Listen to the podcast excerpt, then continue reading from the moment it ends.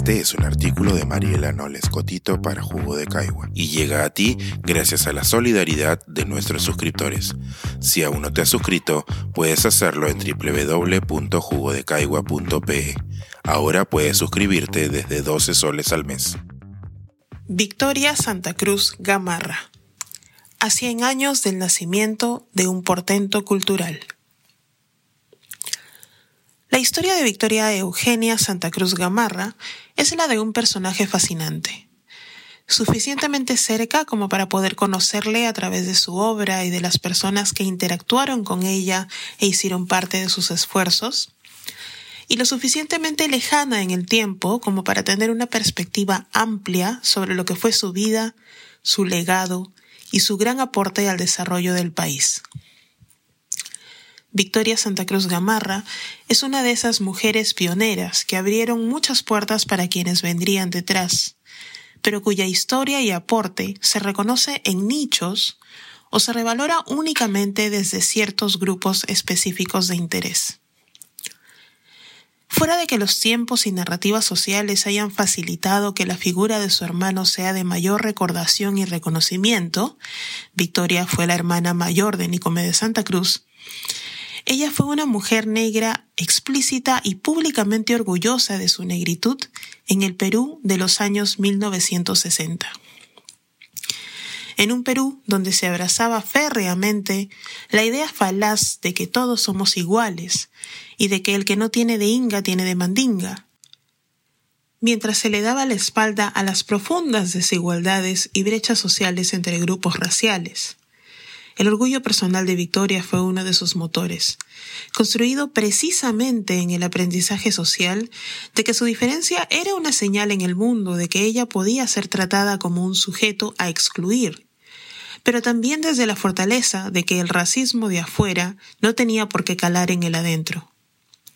Artista completa, creadora, danzante y música, Estudió en diversos lugares del mundo para finalmente fundar la compañía de teatro y danza Cumanana y posteriormente la compañía Teatro y Danzas Negras del Perú en 1968.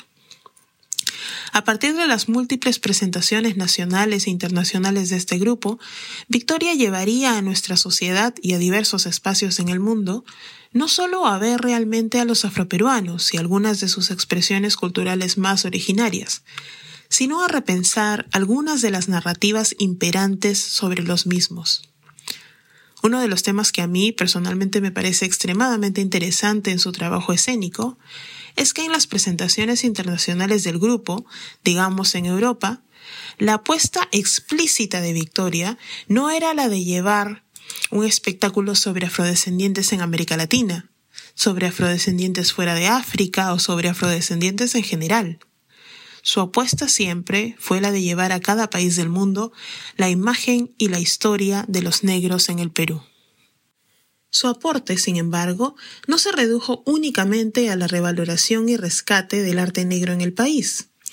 Como directora de lo que hoy es la Escuela Nacional de Folclor y luego del Conjunto Nacional de Folclor, hoy Ballet Folclórico Nacional, su trabajo incluyó el estudio y presentación de las formas más auténticas de la expresión cultural la representación y el vestido de las múltiples danzas y expresiones que hacen parte de nuestro acervo cultural a lo largo de todo el territorio. Estudiosa del ritmo, políglota, creadora escénica y cultural, profesora universitaria y pensadora contemporánea, Victoria Santa Cruz Gamarra cumpliría 100 años de vida este 2022. Falleció a los 91 años en la ciudad de Lima. Su trabajo su obra escrita y sus expresiones nos dejaron mucho, no solo a los afroperuanos, sino a todos los peruanos. Nos toca a nosotros la tarea de seguir construyendo un mejor país, mirándonos y ofreciendo siempre, como Victoria, lo mejor de nosotros, para sólo así poder avanzar. Como dice la maestra en su libro Ritmo, el eterno organizador, el río está siempre allí, pero el agua no es nunca la misma. Este es un artículo de Mariela Noles Cotito para Jugo de Caigua y llega a ti gracias a la solidaridad de nuestros suscriptores.